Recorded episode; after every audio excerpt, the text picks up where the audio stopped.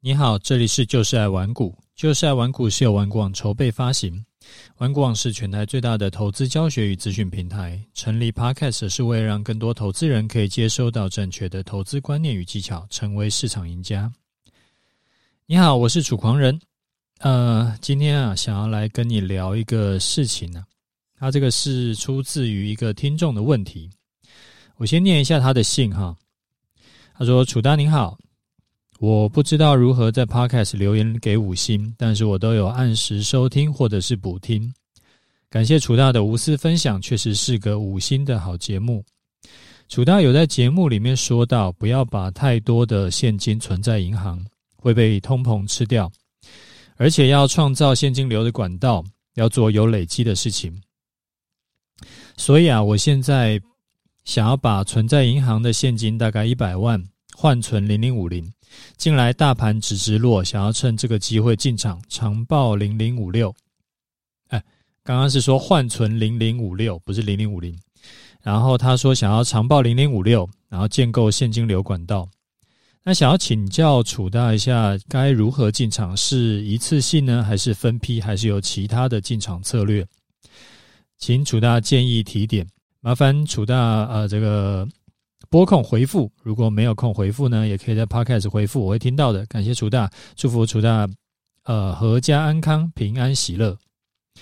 好，你会问我零零五六该怎么进场？是要一次性还是分批呢？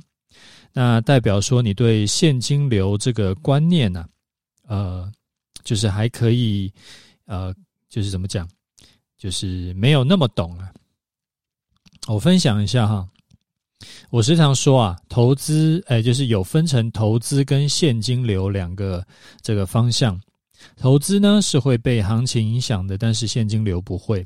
所以说做股票啦，做期货赚价差这种的，就是算是投资啊，或者是投机啊。像我的终极波段交易跟终极投资组合策略，全部都是算投资。那遇到顺风的行情，获利就会喷出。遇到逆风行情呢，也有可能会亏损，但是现金流不是这样子的，整个玩法跟整个这个思考逻辑都是不一样的。现金流啊，就好像是你的工资收入啊，除非你是业务性质的，不然就是无论怎么样，反正每月的薪资都差不多，这个东西叫做现金流。那零零五六的配息啊，是现金流。因为无论股价怎么变动，配息的现金殖利率大概都是五趴六趴左右。股价涨上去呢，配息就配多一点钱；股价跌下来，配息就配少一点钱，但是比例都差不多。也就是你投入差不多钱进去，就可以拿到差不多的配息。这个就是现金流要关注的点。你只要看定期进来的现金有没有变化就好。定期进来的钱呢，没有。大幅变化的话，标的物的价值就不用去管它，也不是说不用管啦，就是说，呃，要不要管是另外一件事，跟现金流是没有关系的事情。现金流啊，要关注的点就是稳定，持续呢有钱进来，而投资要关注的点是持续成长，或者是可以买低卖高，或者是高空低补。所以两者出发点跟目的是完全不同的，那不要把它混在一起。当你有了这个观念以后，零零五零应该什么时候买？应该怎么买呢？我会觉得就是你想好要配置到这个现金流管道的钱以后，你就尽快买，然后一次买齐，然后就忘掉股价，只要每年看配息是不是都有入账就好。那我我知道这个有点反人性了，你可能会问说，那如果我今天买了零零五六，结果台股崩盘，我领配息的钱还不够补这个账上亏损怎么办？这个怎么办呢？我分两个角度来讲。第一，如果你担心零零五六账面上有亏损，那所以说你就既然你会担心，那你就是代表说你不能只有一个现金流管道嘛。你还要同时有做其他的投资嘛？你同时也有其他的现金流管道，这样子对你来说，你就算零零五六大跌，也不会说因为 all in 零零五六，所以说你被吓得睡不着觉，你可以继续抱着，因为对你来说，其实抱着股票的风险并不高，因为你不是 all in 嘛。好，第二，你把时间拉长来看呢、你会发现零零五六的股价涨涨跌跌，它大概都在二十到三十五之间，就是过去这呃可能十年来吧。那当然未来会怎么样不知道，但是过去这十十来年大概都是在二十到三十五之间。所以，假设未来没有遇到世界末日的话，这个股价崩盘呢，就还是会涨回来的。但是，不管股价怎么走，它每年的配息，你其实就是稳稳收下来。那既然这样子，那你管它股价涨跌干嘛？反正它就是在这个二十到三十五之间整理嘛。那这个跟买个股不一样，个股可能会跌到剩下十分之一，然后剩下。呃，百分之一甚至是下市，然后你的钱就归零了。但是零零五六呢，它会自己汰弱留强，所以说你不用担心它会不见。啊，另一个想要跟你聊的主题啊，就是上个礼拜在加密货货加密货币圈最大的新闻，一个是 Luna 币几乎要归零，一个是 UST 稳定币跌掉八九十趴这样子。做股票跟期货的听众可能没有注意到这个消息，因为啊、就是所谓啊币圈的这种，就是加密货币这一块，还是相对于股票期货这边要是比较少的人在做。但是这个消息啊，在币圈是算是爆炸性的。如果是把呃很大一部分的资金呃去买那种。呃，就是去买 Luna 币，或者是去质押 UST 去赚赚利息的，这个真的是真的是怎么讲嘞？就是那种你要讲一朝回到解放前的概念，就是一夜归零的概念。那细节我就不讲了，这种 Google 得到的东西，我觉得没什么价值，没什么好讲的。简单来说呢，就是 UST 它是跟美元一比一挂钩的币，然后你质押以后呢，你就可以领取。啊，年投报率百分之二十的回馈，什么意思嘞？就是说你年初啊，你存了一百块进去，你年底呢，你就有一百二十块的本利和可以收口袋，就是二十趴的投报率，而且呢，不需要你会什么厉害的操作技巧，纯粹就是你只要敢直压，你敢摆着不动，你就能拿到这二十趴的投报率。听起来很神奇，很梦幻，怎么会有这么高的投报率？而且是我完全不用做任何事情。但是币圈都是这样玩的，就是说它是一个很神奇的，呃，堂而皇之的这个就是庞氏，不能讲骗局啦，就是庞氏的这个游戏规则，就是整个币圈都是这样子弄。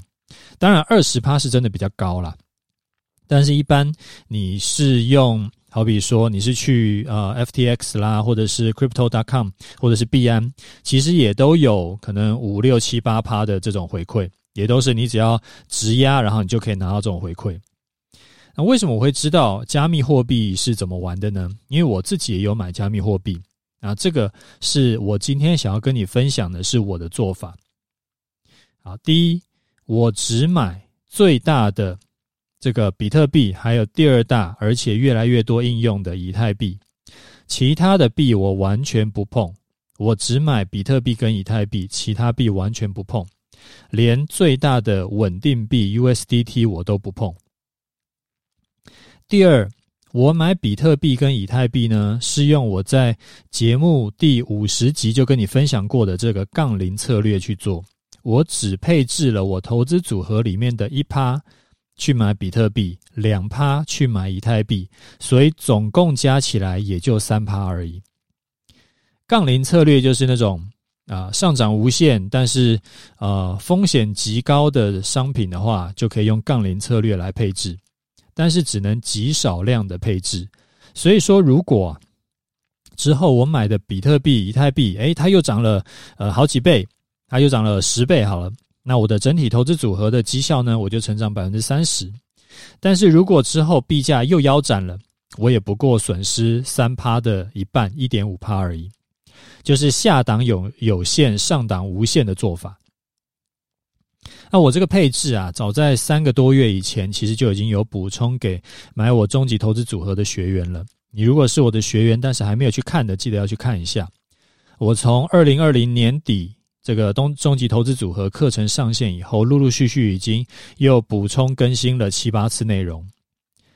我的听众啊，都知道我的操作是比较偏稳健这一派的，我不会去拼极限。那为什么我会配置加密货币呢？就是因为我是用杠铃策略在做。啊，即使是发生几率很低的这种最极限的状况，好了，叫做比特币跟以太币全部归零，我了不起损失三趴，这个也弄不死我。所以我想要跟你分享的就是，下次啊碰到这种东西，我自己依然是不会下重注去压。当然，这也让我失去了一夜致富的机会。但是相较于这种赌小小几率去担大风险的。那我上有老下有小，还有老婆也要顾好，所以我还是担小风险，稳稳累积财富会比较实际一点。啊，这个是今天想要跟你分享的第二个主题，就是如果你觉得我的节目对你有收获呢，你就多分享给你的亲朋好友啊，也麻烦来我节目留个五星，留一下你的这个听的心得感想给我，然后我觉得这个对我来说很重要。好，我们来看一下听众的回馈哈。呃，第一位叫做大大叉叉战士，他留第二次言，他说：“楚大你好，本身就是呃这个就是爱玩股的忠实听众，从第一集到现在最新一集的观念跟技巧都相当受用，也也努力朝着楚大口中说的啊、固定策略、稳定获利为目标前进者。啊、呃，小的有几个问题想要请教。”第一个，楚大的波段单是如何配？呃，如何判断现在是最适合的进场点跟时机呢？如果判断失败的情况，就有点类似被呃洗停损或者是抄底失败。因此，想要请问楚大所说的这种站在大几率的那一方来判断的进场时机是怎么怎么判断？好，第二个是零零五零反一啊。有为什么有时候会跟零零五零一样都是上涨的呢？括号，呃，印象中好像以前楚大有解释过，但还是听得没有很懂。好，第三个问题是，有时有些股票明明就不是多头走势，而且没什么成交量，当天呢三大法人都没有出量，突然有一天就诶给你拉根涨停，想要询问楚大说这根涨停怎么来的？是不是这种情况就不要上车了呢？呃，就无法上车了呢？好，呃，这位大叉叉战士哈，第一啊，因为我们这边有一些爸爸妈妈听众呢，会带着低年级的小朋友一起一起听节目，所以你的名字呢，我就不念了。啊，最近这几十集啊，我发现我自己真的是连脏话都很辛苦的忍住不讲了，就是希望不要对小朋友有不好的影响。好，来回一下你的问题哈。你说如何判断最适合的进场点跟时机，可以这个胜率最高，对吧？我的操作策略是这样，我把几种啊出现几率最高的盘势，我都放到我的课程里。那去无存金的列了几种这种头部啊、底部啊整理的盘。那这几种盘势呢，就是相对出现比较高频，而且胜率也会比较高的情况。所以我会特别挑这几种盘去做。那如果不是这几种盘的话，我就不是一定要做，因为胜率一定会比较低。像是呃单看均线来判断这个进场点、出场点这种，它的胜率一定比较低。所以你可以回去再复习一下课程，课程中第二章讲形态那边，那呃。我课我的我的操作策略是形态的优先权呢、会高于均线。为什么？因为形态出现的这个呃出现以后啊，它的胜率是比较高的。好，第二个问题是为什么台五十反一跟零零五零有的时候会同时上涨？因为台五十反一是模拟出来的反向 ETF，它一部分是用这个。台指期的空单，然后一部分是配置呃什么现金啊、债券啊这种，所以说主要是看期货走势来决定，而不是单纯的把台湾五十成分股把它反过来看，就是它不是这样子，不是这样看的。所以在盘势涨跌点很小的时候，所以诶你就会看到那种哎，好比说，呃，可能大盘涨个十点，台指期跌个五点，这个就是有可能发生的。那这种情况呢，同样就会是台湾五十涨一点点，然后台五十反一呢也涨一点点的情况。啊，当然还有一些是因为一些折溢价的影响了，但是这种，呃，几乎都是发生在指数只有涨跌很小的情况。你真的是指数大涨大跌的话，就不会有这种情况。好，第三个问题，你问我说股票涨跌的，就你刚刚讲的那种情况啊，呃，呃，股票涨跌的可能性太多了，所以你不用去深究这种无法验证的事情。要不要追击呢？也其实没有一定，要看情况啊。只是我自己的经验是这样子，就是我从来不会去碰成交量太小的股票，因为。呃，之前有跟大家分享过嘛，流通性会比这个上涨的绩效要更重要啊。就算是一直上涨，但是你买了卖不掉，那全部都是假的，全部都是虚的。好，呃，最后一位听众哈，呃，他说受用无穷，他说不但是免费分享，而且还不藏私，感谢楚大。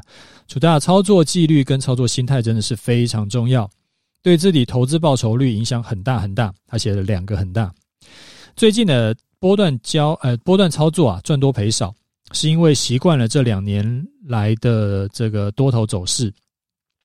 但是这一次的空头波段，我就因为盘中去盯盘，在五月五号没有严守出场纪律，自己决定要停损出场，果然被楚大说中了，然后就损失了这个千点的行情啊，错失千点行情。难怪楚大要大家不要做违反人性的事情，肯定我要戒掉盘中看盘的习惯。好，呃，所以说你看是不是这个技术好不好是一回事，然后这一次你少赚这几百上千点，真的百分之一百都是因为你心态的关系，而且这种东西很残酷，他错过了一个好的买进场点，然后等这个价位一拉开啊。你根本没有再进场补救的机会，那就会很尴尬。你要追空也不是，你要空手你也痛苦。所以我就时常提醒大家要如何建立一个好的心态。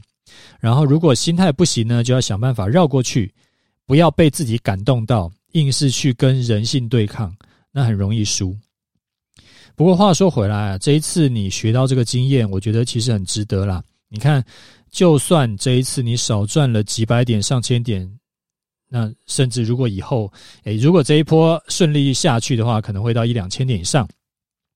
但是不管是几千点，这个跟你未来能够赚到的钱比啊，都是毛毛雨啊。